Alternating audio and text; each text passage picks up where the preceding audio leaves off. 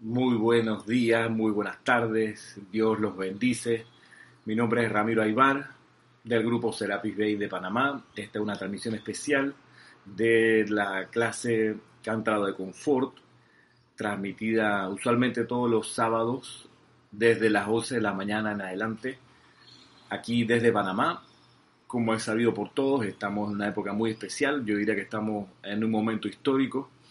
yo no recuerdo ningún evento de esta magnitud que haya sido tan impresionante y tan masivo como lo que estamos experimentando en estos días, el confinamiento obligado de millones y millones de seres humanos es, yo creo que único en la historia de la humanidad. Y eso nos da luces de que estamos en un momento de cambio, un momento bisagra, un momento de paso hacia otra realidad, hacia otra dimensión, hacia otra forma de vivir seguro. Y mm, eso da luces de que eh, no estamos solos y que hay fuerzas superiores que están al mando de, de lo que ocurre en el planeta.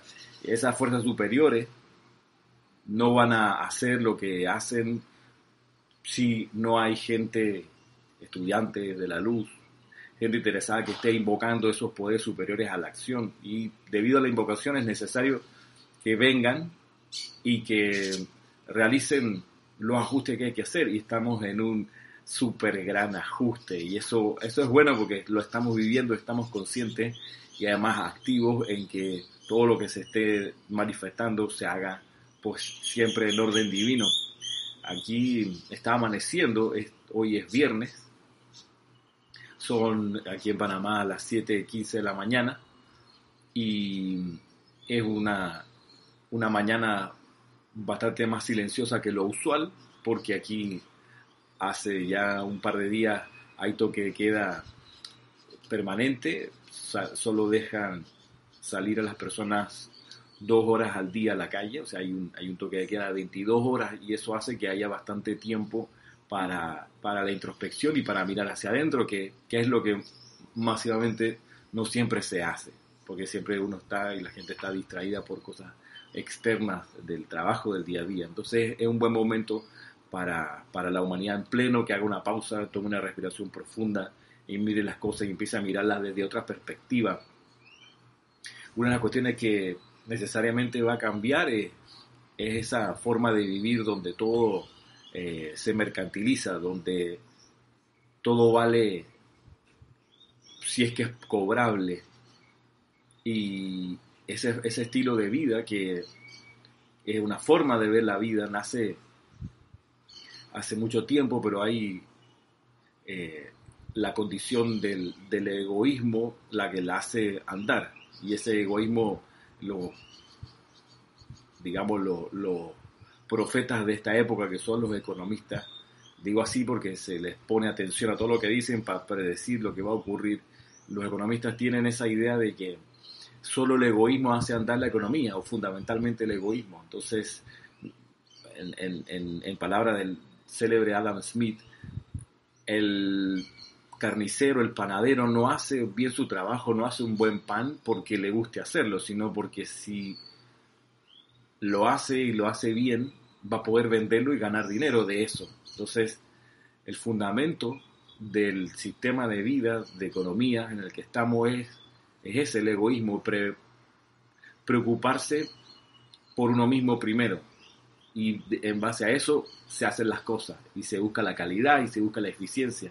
No por amor a la calidad ni por amor a la eficiencia, sino porque con eso puedo conseguir gente que me compre lo que le vendo. Entonces, ese, ese kernel, ese núcleo base del intercambio eh, es lo que a todas luces se empieza a disolver y se empieza a reemplazar en un equilibrio magistral que nos da la vida, que nos da la tierra, nos da la ley, el equilibrio ese de pasar a vivir de una manera altruista, donde ya no importa si pierdo dinero, lo que importa son otros valores más básicos y más esenciales, como la vida, como la salud, como el bienestar, como el cuidado de uno respecto de otro. Y eso está pasando de manera real, concreta, en millones de situaciones día a día en estos días. Y eso yo imagino que va, tiene que calar tanto que se empieza a convertir en un sentido común, en una forma de vivir. Y cuando las cosas se pasan al sentido común, y es ya de sentido común que tú no seas tan egoísta y que compartas y que devuelvas a la vida lo que te da, cuando se convierte en sentido común, empieza a permear todo. Es como, es como una inundación que en vez de ser así violenta, es una inundación lenta que empieza a subir el, nivel del agua de a poco y sumerge todo el cuerpo sin darse cuenta. Y después se convierte en, en la manera de vivir. Yo dice, ¿cómo es que vivía antes de otra manera? Y es que de eso se tratan los grandes cambios de conciencia, que, que, usualmente no vienen por actos violentos, sino por una acumulación lenta de, de condiciones como la que estamos, que nos lleva a buscar un mayor confort para, para más gente. Eh, y ese, ese debate que había al principio de toda esta situación donde los países decían, bueno, pero ¿cuánto nos va a costar esto? No podemos parar tanto tiempo, pensemos en la ganancia y en el Producto Interno Bruto y demás. Esa discusión claramente empezó a dar paso a otra discusión más, más relevante como esa de cómo hago para que mi población, mi gente, mis vecinos estén bien, cómo los protejo, cómo colaboro con ellos. Y eso, eso es sacar la atención del pequeño ego y llevarlo a un, a un nivel de, de, más compromiso con el prójimo.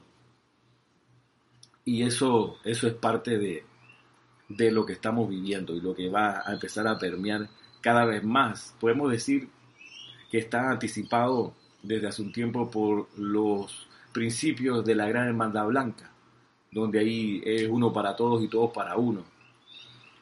Y en eso en esos principios, cuando uno enfoca su atención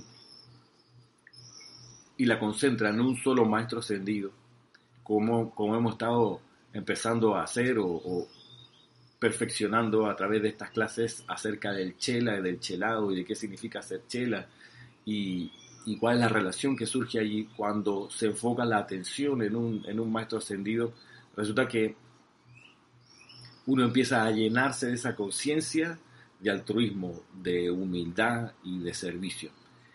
Es lo que yo he experimentado. Ahora, no es de la noche a la mañana que uno se convierte en chela aceptado, lo veíamos en clases anteriores. Hay un periodo de prueba, probatorio donde el aspirante a chela es, sometido por su propia petición a, a entrenamiento, a purificación. Y decíamos que ese entrenamiento, esa purificación de sus debilidades, la hace eh, el gurú maestro ascendido y la hace como lo haría, dice el amado maestro ascendido, el Moria, como lo haría una madre revisando la ropa de sus hijos para ver si encuentra alguna, algún punto que se fue, algún hilo que se, se soltó. Yo tengo aquí esta compilación El Sendero del Chela, volumen 1, y de aquí estoy, estoy revisando ese contenido. Y voy a, retomar un poquito de antes para luego continuar. Dice, el gurú examina los cuerpos internos del chela de forma tan meticulosa como una madre examina la ropa de sus hijos con miras a reparar las rasgaduras y reforzar ciertas partes de dichos vestidos a fin de darle al niño mayor protección, confort y belleza. Y decíamos que esto es una actividad de cuidado, de atención, de atención al detalle, de ternura, de consideración del gurú. Y por eso, si uno quiere ser algún día maestro ascendido y si uno quiere avanzar en, en cómo es que los maestros ascendidos tratan a sus chelas para uno como instructor, tratar a los discípulos que vienen a las clases con uno o que le preguntan a uno, el patrón que te está dando aquí el maestro ascendido, el Moria, que es de los maestros que se, lo califican como el maestro fiero junto con Serapis Bey. Bueno, ese, esa fiereza del maestro ascendido el Moria resulta que no es tal, no es tal. Lo vemos aquí. Vemos el cuidado con que él se relaciona, con, con la cual él se relaciona con sus chelas. Cuidado, amor de madre, maternal, dulce, tierno,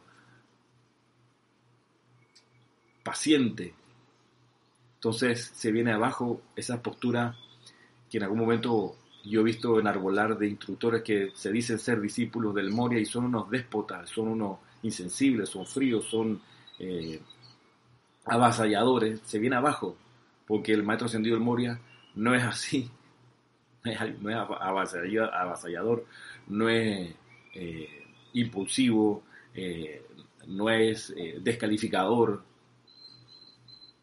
no degrada al estudiante, al chela, lo eleva y lo eleva con su amor, con su ternura, con condiciones, digamos, divinas, claramente. Entonces, con eso, con eso en conciencia, yo creo que quiero que hoy miremos la página que sigue.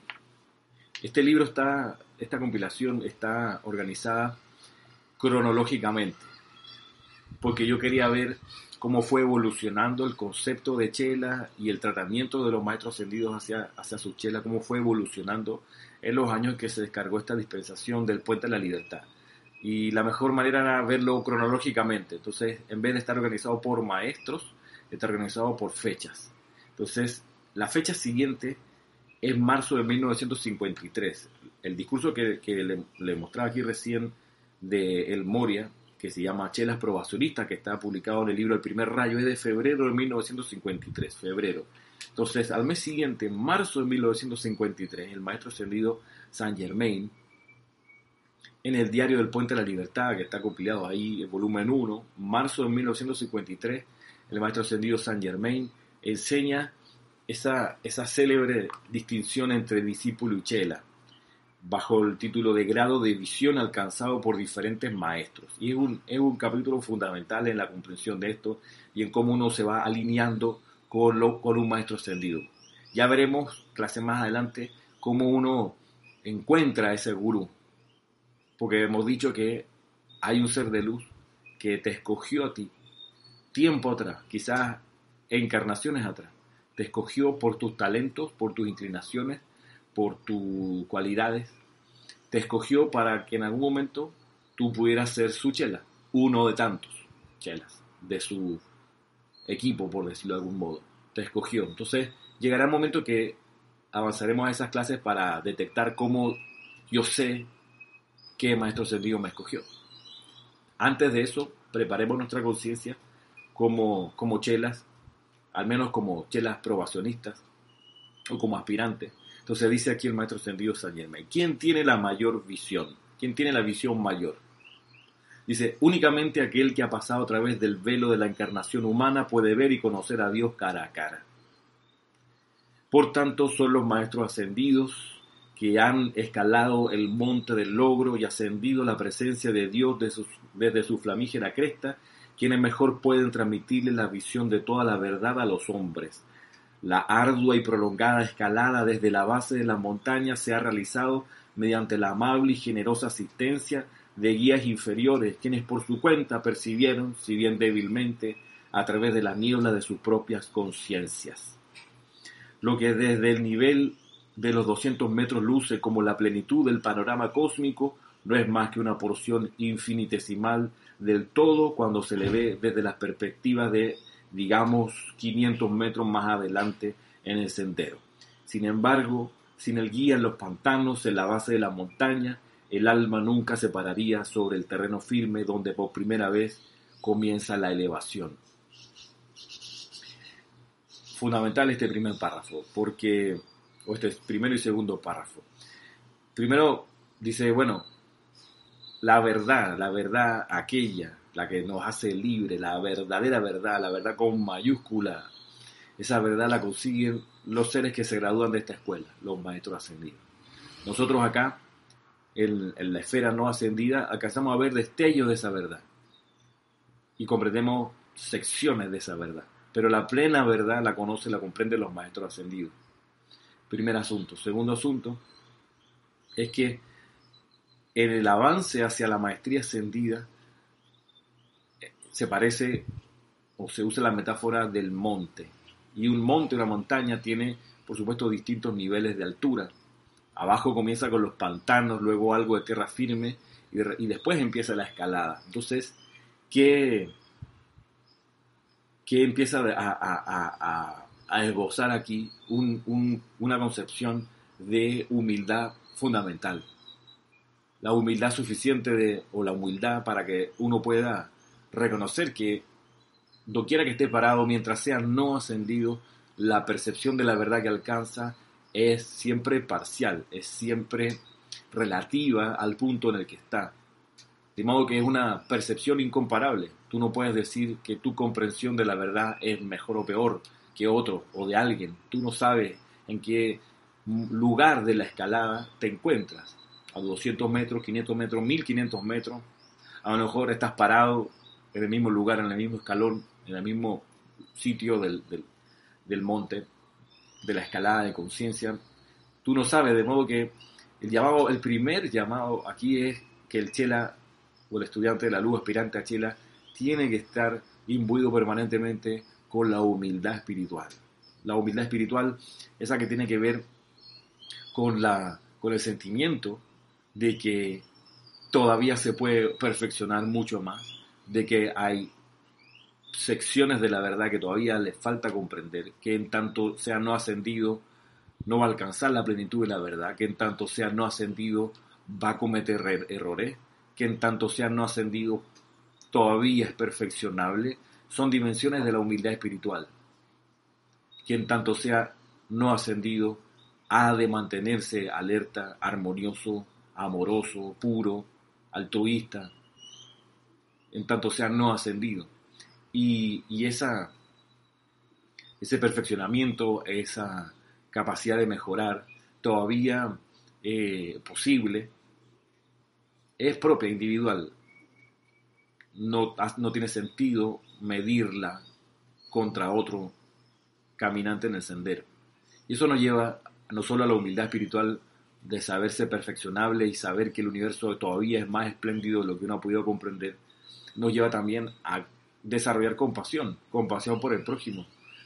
Cuando uno lo ve también en la escalada, la compasión va por el lado de cómo le facilito, cómo le ayudo, cómo le coopero a ese que va al lado mío, o adelante o atrás, como sea, avanzando a su manera. Entonces, primer asunto, el desarrollo de la humildad espiritual. Pero va aún más, porque el siguiente párrafo profundiza algo que es, que es bien importante y que yo he visto muchas veces que se se pierde del, del radar del estudiante. Y es lo siguiente, dice, a lo largo de siglos de evolución, algunas corrientes de vida se contentan con el mismo guía, quien a su vez está evolucionando apenas algo más adelante que sus pupilos, y quien, al írsele aclarando la visión, constituye la estrella de día de ellos.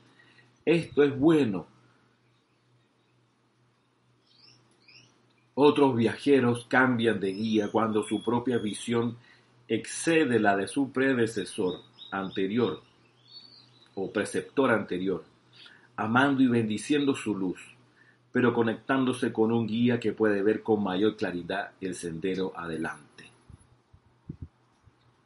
Dos cosas espectaculares. Primero, es bueno que te estés moviendo. Eso es bueno, que tengas un guía y que ese guía te lleve a moverte. Dice, mira, puede que lo hayas escogido cientos de veces a ese mismo guía y te contentas con él. Lo importante es que te estés moviendo hacia la ascensión, hacia la maestría ascendida, que estés avanzando, que tengas un guía, ya es fantástico, ya es muy bueno, es fabuloso.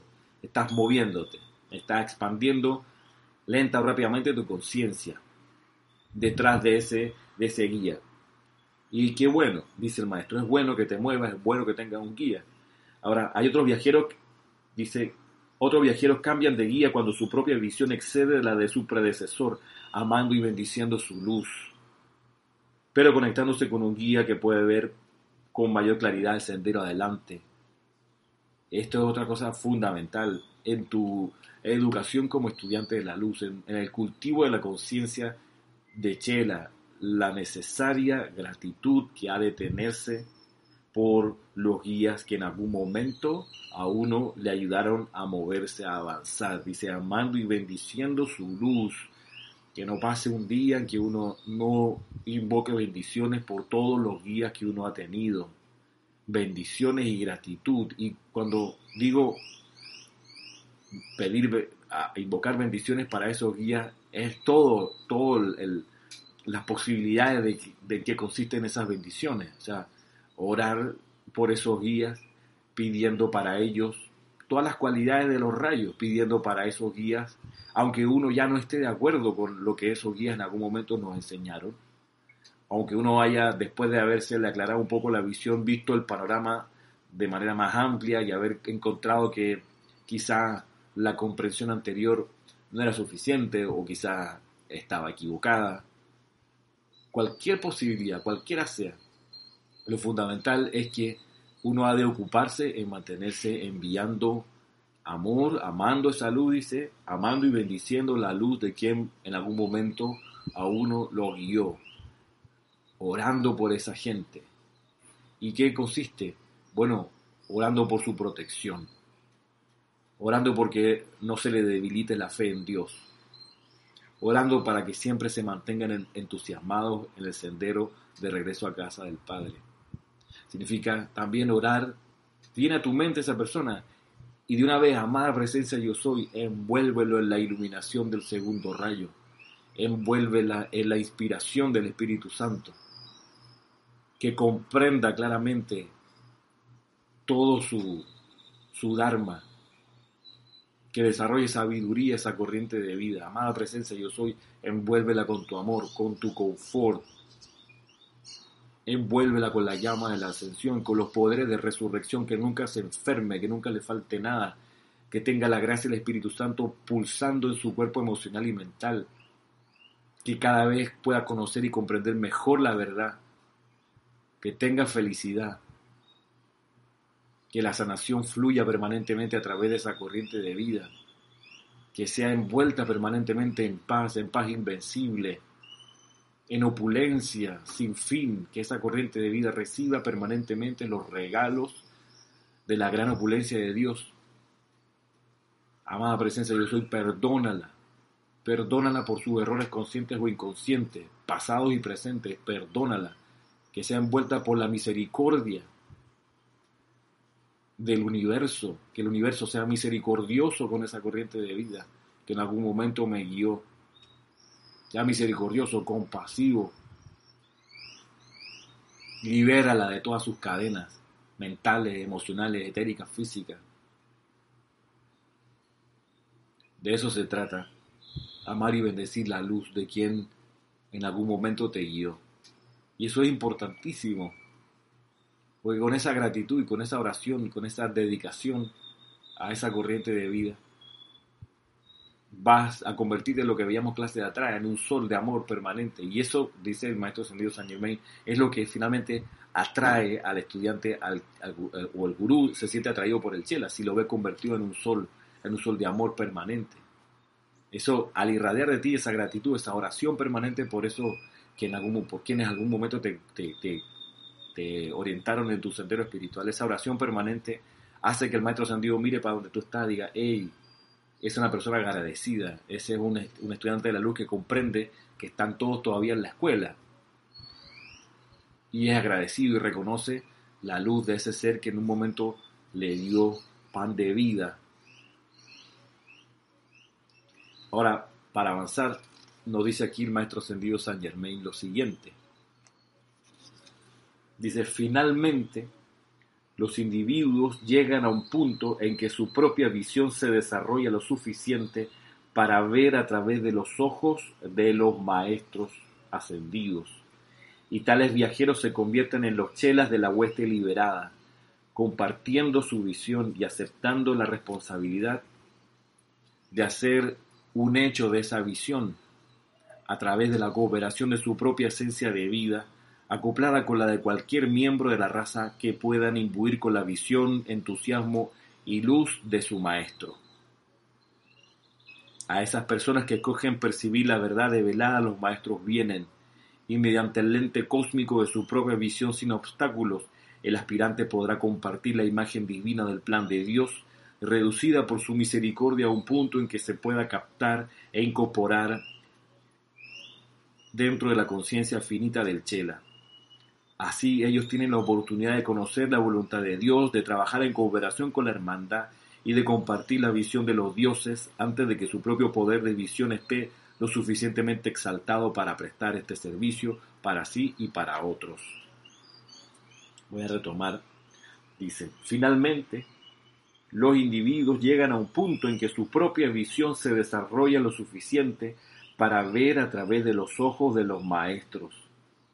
Y tales viajeros se convierten en los chelas de la hueste liberada, compartiendo su visión y aceptando la responsabilidad de hacer un hecho de esa visión a través de la cooperación de su propia esencia de vida, acoplada con la de cualquier miembro de su raza que puedan imbuir con la visión, entusiasmo y luz de su maestro.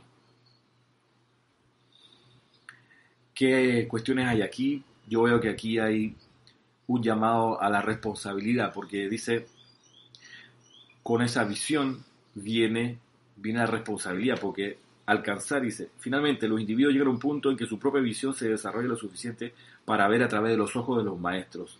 Y tales viajeros se convierten en, las chelas, los chelas de huestes liberadas, compartiendo su visión y haciendo la responsabilidad y aceptando la responsabilidad de hacer un hecho de esa visión. Tú ves el plan, ves mejor, alcanzas a comprender la verdad y viene con ello la responsabilidad de qué? De hacer un hecho esa verdad. Nosotros al tener estos libros de los maestros ascendidos, que están aquí atrás, al tener el acceso a, la fuente de la verdad, de la conciencia de los maestros ascendidos, mm, e instantáneamente eh, entramos en la dimensión de la responsabilidad de hacer un hecho, de volver real eso que está en los libros. Y eso significa, pues, decidirse por un sendero de vida, donde la teoría se convierte en práctica, necesariamente. Aquí no hay eso de que, ay, nunca me enteré que había que ponerlo en práctica. Bueno, sí, desde, desde el primer día se insiste en que esto no puede quedar en letra nada más de libro, tiene que convertirse en, en actividad, en, en manifestación real. Entonces, es por eso que es importante leer y estudiar y seguir comprendiendo la enseñanza de los maestros ascendidos una y otra vez. ¿Por qué? Porque te va a ir ampliando la comprensión de cómo hacer real eso. Y mm, los que han seguido estas clases años atrás sabrán que hay un tema que yo encontré que es fundamental en la enseñanza de los maestros ascendidos y el tema de los campos de fuerza. Constituir un campo de fuerza es hacer real algo que está en los libros. Constituir un campo de fuerza individual primero, pero ojalá grupal. Grupal donde los estudiantes en un local, en un local propio o en un local al menos donde puedan estar reuniéndose de manera exclusiva para la actividad de hacer invocaciones, de dar clases, de practicar meditaciones, respiraciones rítmicas, un sitio seleccionado para eso solamente, que durante el momento en que el grupo no se reúne no hay ninguna otra actividad funcionando allí, no hay cumpleaños, no hay eh, reuniones de oficina, sino que es un sitio solo para estas actividades. Esa constitución de ese grupo, de ese sitio, genera un campo de fuerza allí y alrededor. Eso está súper bien retratado en la enseñanza de, los maestros ascendidos como uno de los objetivos de esta era. Establecer esos campos de fuerza porque a través de esos campos de fuerza, esos sitios consagrados dedicados a esta actividad, es que, producto del momentum acopiado allí, se puede hacer descender las llamas del fuego sagrado como estaban visibles y tangibles en la Atlántida y en cada edad dorada. Eh, yo me he encontrado todavía con, estudiantes de la luz que porfían el hecho de que la verdad, que la llama no, no es necesario que sean visibles y tangibles. Y yo me quedo un poco como en el aire pensando, bueno, ¿será que no han leído los capítulos varios de distintos seres de luz donde enfatizan que el, fuego sagrado tiene que estar visible y tangible, tiene que verse. No es, no es capricho mío de Ramiro, eso está en los libros. Y no es cosa de, ahora ser radical y ortodoxo, ah, porque es que está en el libro, tiene que ser así, es que, es que hay que comprender la razón de eso, para que la gracia de que la llama esté visible y tangible en un altar es importante que sea así, porque disipa necesariamente toda duda, disipa necesariamente toda confusión, todo temor, al ver hecho realidad el decreto, al verlo manifestarse, te va a dar y a los que están ahí un sentido de maestría fuera de serie. O sea, que tú hagas, el llamado al círculo de llama azul de purificación a tu alrededor y lo empieces a ver físicamente que está flameando, envolviéndote como un anillo de fuego, eso te da un sentido de maestría como nada. O sea, eso te derriba cualquier suspicacia, cualquier eh, retraso en tu fe. Entonces, tener el fuego sagrado manifiesto es importante a nivel psicológico, a nivel emocional, a nivel mental y a nivel del poder concentrado que eso, que eso significa. Porque traer y manifestar una llama, la llama violeta, la llama de la ascensión, la llama de la verdad, la llama de la paz, tenerla flameando en el altar, es una potente manifestación y expansión de cualidades divinas. Que la gracia es que beneficia a toda esa gente que no está en la operación directa de precipitar la llama y que no tiene cómo o, que, o no sabe cómo invocar, cómo purificarse, cómo elevarse. Entonces tener una llama en un altar flameando es de beneficio colectivo que, que multiplica por un millón los llamados que uno haga. Por eso es necesario que las llamas estén en los altares y por eso es necesario que la gente se reúna a hacer la oración y hacer la invocación al fuego sagrado y que esté consciente que el objetivo es precipitar la llama. Y por eso uno lee, uno estudia, uno se da cuenta, bueno, la llama que me interesa como grupo precipitar tiene estas condiciones, es de este color, se le llama, se le invoca desde estos seres de luz. Esa es la gracia de, de conocer la verdad, de que te vuelve una guía, te, se, convierte en una guía para, para manifestar el plan divino, que, pare, que pudiera parecer tan etéreo, eh, pero es bien concreto, si tú luego lo aterrizas a este tipo de cosas. Entonces, al ver, dice, volviendo acá, del maestro Sergio Saint Germain, a este discurso fundamental, dice, Finalmente, los individuos llegan a un punto en que su propia visión se desarrolla lo suficiente para ver a través de los ojos de los maestros. Y tales viajeros se convierten en los chelas de la hueste liberada, compartiendo su visión, ya se compartiendo su visión, tiene que compartirla, agarraste un libro, leíste un capítulo, te enteraste que existe Cristo interno ya madrible, te toca compartir eso. De ahí que tienes que ver cómo haces para mejorar tu forma de compartir la enseñanza. Tienes que perfeccionarte, tienes que estar en capacidad de poder explicarle a alguien, compartir, o sea, partir, tomar lo que, el alimento que obtuviste y darle un pedazo de ese alimento a otra persona. Compartir ese plan, esa visión, compartiéndolo y aceptando la responsabilidad de hacer un hecho de esa visión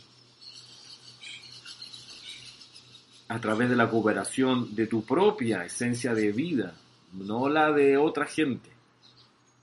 Eso que dice acá el maestro ascendido San Germain derriba toda esa, esa postura y esa eh, idea de que yo trabajo todos los días y que no tengo tiempo para orar, pero le doy un diezmo a un sacerdote, a un cura, para que él ore por mí y yo voy y le doy donación a las monjitas de tal claustro para que sigan orando, eh, porque yo estoy muy ocupado para esas vainas, para esas cosas. Hay muchas cosas que hacer. Entonces, para eso les pago. Y miren que hay ejemplos de la historia de la humanidad donde, me acuerdo uno en Egipto, donde que es uno de los antecedentes del documento que se llama testamento, y había una costumbre de que si la persona era acaudalada en vida, dejaba en su testamento la indicación de que parte de su fortuna que haya quedado se le repartiese en mensualidades o anualidades a ciertas personas para que esas personas por el resto de la vida de esas personas se dedicaran a orar a favor de la salvación del alma de ese testador y entonces había una, dimensión de, esclavitud en la oración. Gente que estaba, estaba lista. O sea, fallecía el potentado y decía, bueno, esta gente, estos esclavos, estos sacerdotes van a estar orando por mí por hasta el último aliento de esa encarnación. Y para eso le voy a dar eh, este, este, esta herencia o este legado para que se dediquen a eso nada más. Entonces, porque yo voy a estar en, no sé, en otro lado, en, otro, en otra esfera, en otro plano. Entonces, pero dejo contratado post-mortem a personas que se van a dedicar a, hacer este servicio. Entonces, curioso. Y, pero aquí, pues maestro sentido Saint Germain dice, mira, el Chela, dice, se involucra su propia vida en esto, en la visión, en, hacer real la visión del plan que vio a través de los ojos de los maestros ascendidos, con su propio pecunio, con su propio aliento, con su propia vida, a su propio riesgo. Y le dice luego, a través de la cooperación de su propia esencia de vida acoplada con la de cualquier miembro de su raza que puedan imbuir con la visión, entusiasmo y luz de su maestro.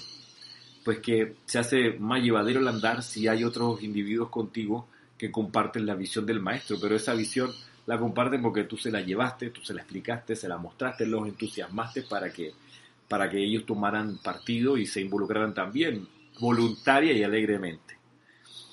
Bueno, dice luego, entonces, a estas personas que escogen percibir la verdad develada, los maestros vienen.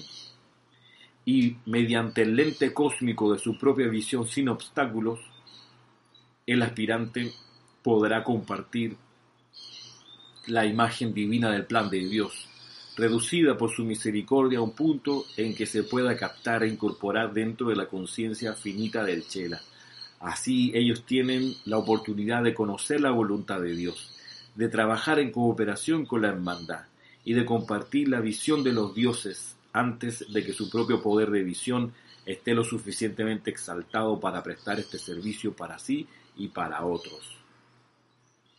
El puente, el puente de la libertad se refiere, es una manera mediante la cual compartimos nuestra visión con nuestros chelas y ellos comparten sus energías vitales con nosotros. Era un servicio cooperativo orientado a la realización del plan divino de Dios. Entonces ofrecen esa camaradería, esa amistad, ese compartir la conciencia con los maestros ascendidos. Con, con los maestros ascendidos de la Gran Hermandad Blanca. Por eso es tan importante entender que la dispensación del Puente de la Libertad fue, fue una descarga eh, y un paso adelante eh, impresionante para lo que venían haciendo los maestros ascendidos. Eh, por las condiciones de la tierra y la conciencia de la humanidad, hasta la dispensación del Puente de la Libertad y antes de la actividad Yo Soy, la posibilidad que tenían los maestros de acercarse y de conseguir chela era súper limitada se restringía a pocas, muy pocas personas en cada siglo, a muy pocas personas.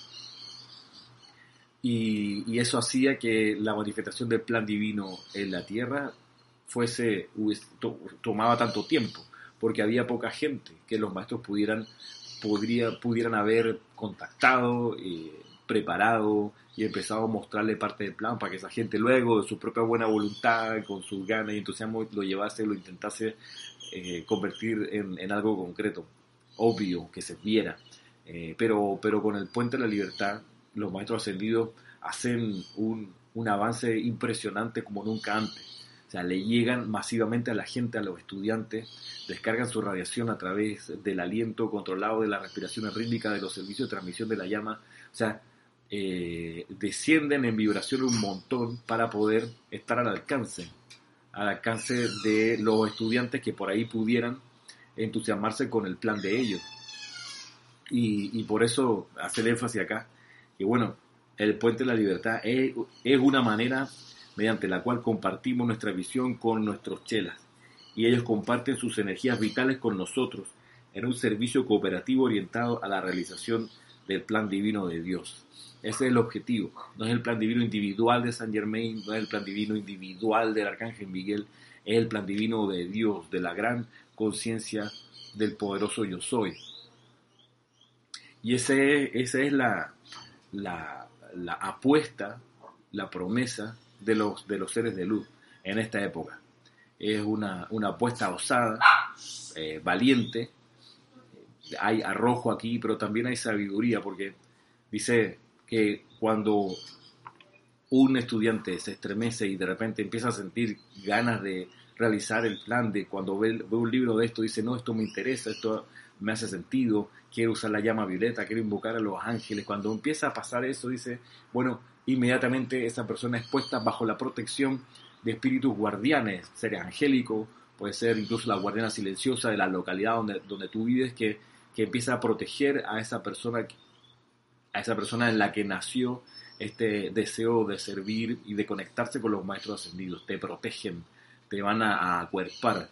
Y esa protección es muchas veces invisible y eres liberado y uno es liberado de un montón de, de problemas y de chascos en la vida producto de ese, de ese, de esa, como ese dosel, de esa esfera de protección con la que los estudiantes son envueltos. De ahí lo importante es mantenerse orando, invocando, llamando a los seres de luz, porque es ahí donde, donde baja la protección que uno, uno está pidiendo.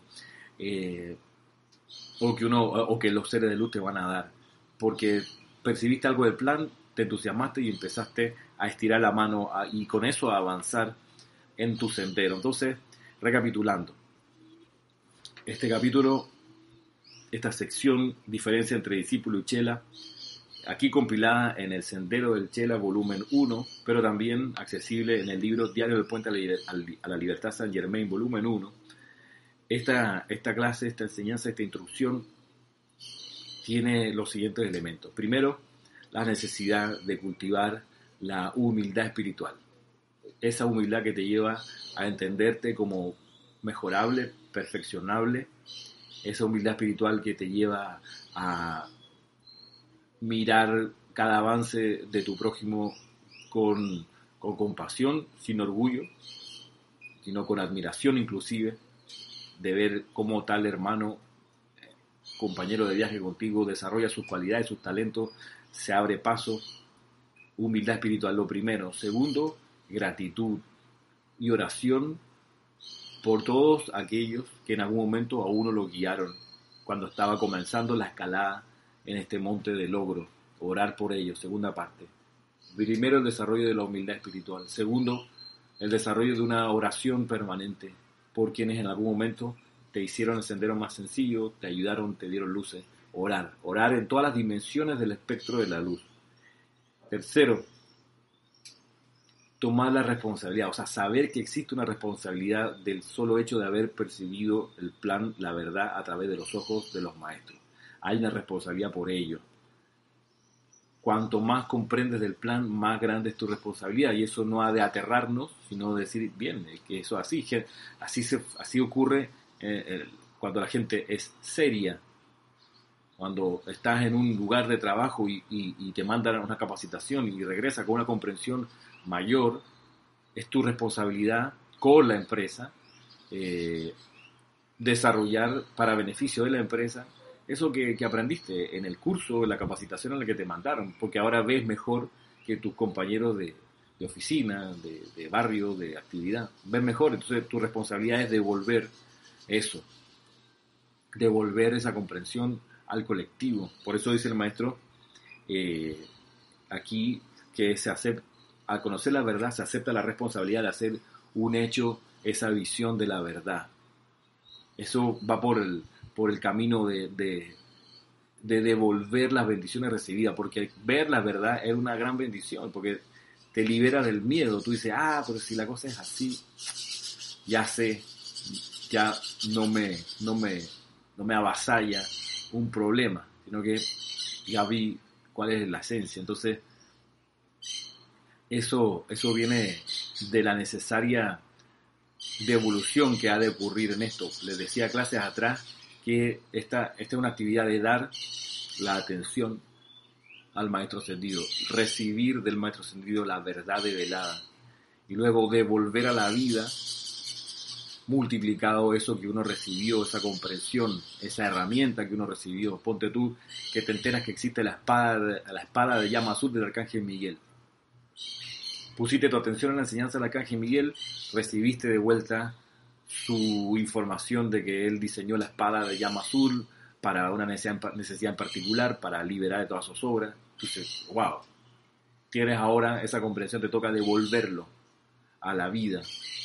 Y si uno no hace ese acto de devolución a la vida de eso que comprendió, empiezan la vida a, de algún modo a exigir esa devolución, porque vas a ver situaciones en las que vas a tener que usar esa, esa comprensión que, que obtuviste. Suponte que, que te enteras de, la llama violeta transmutadora.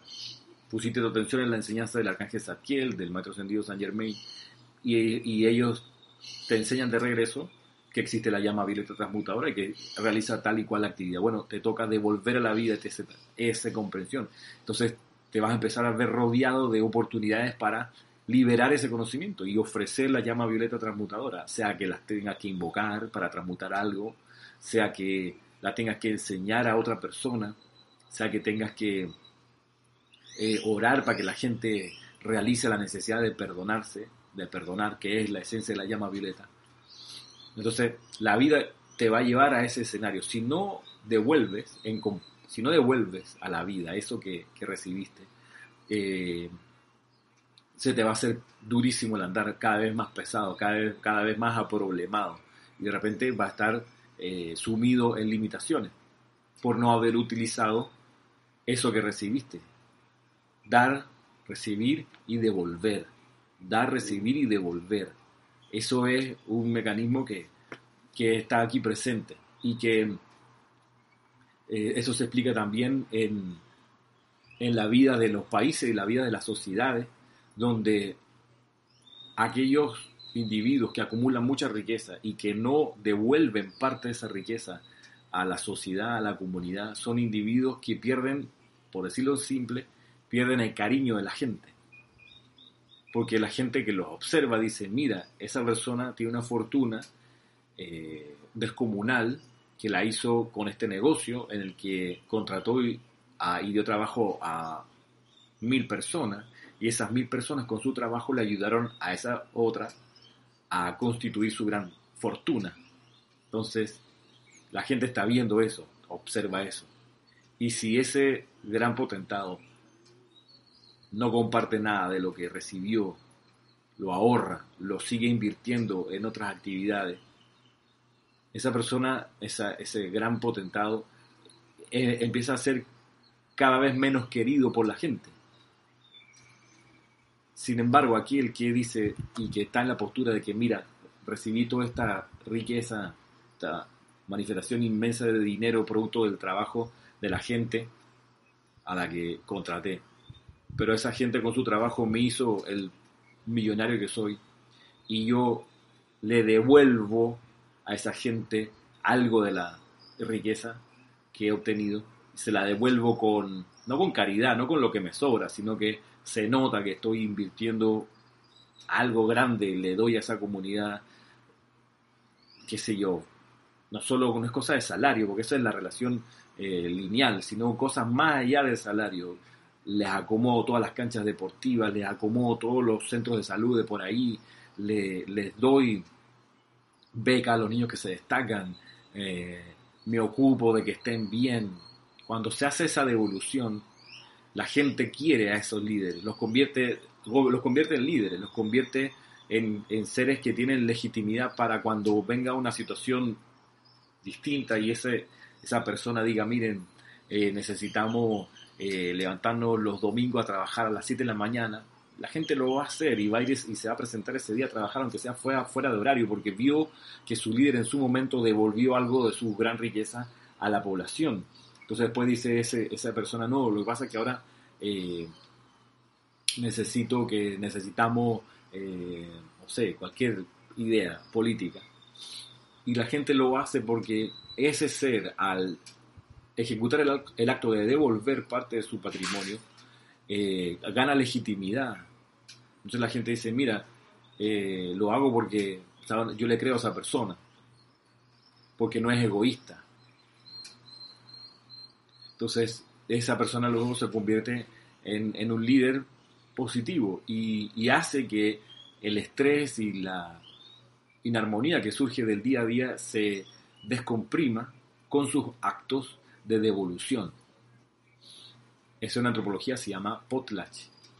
Y eso hace que, que, que se mejore el estado de bienestar de la comunidad.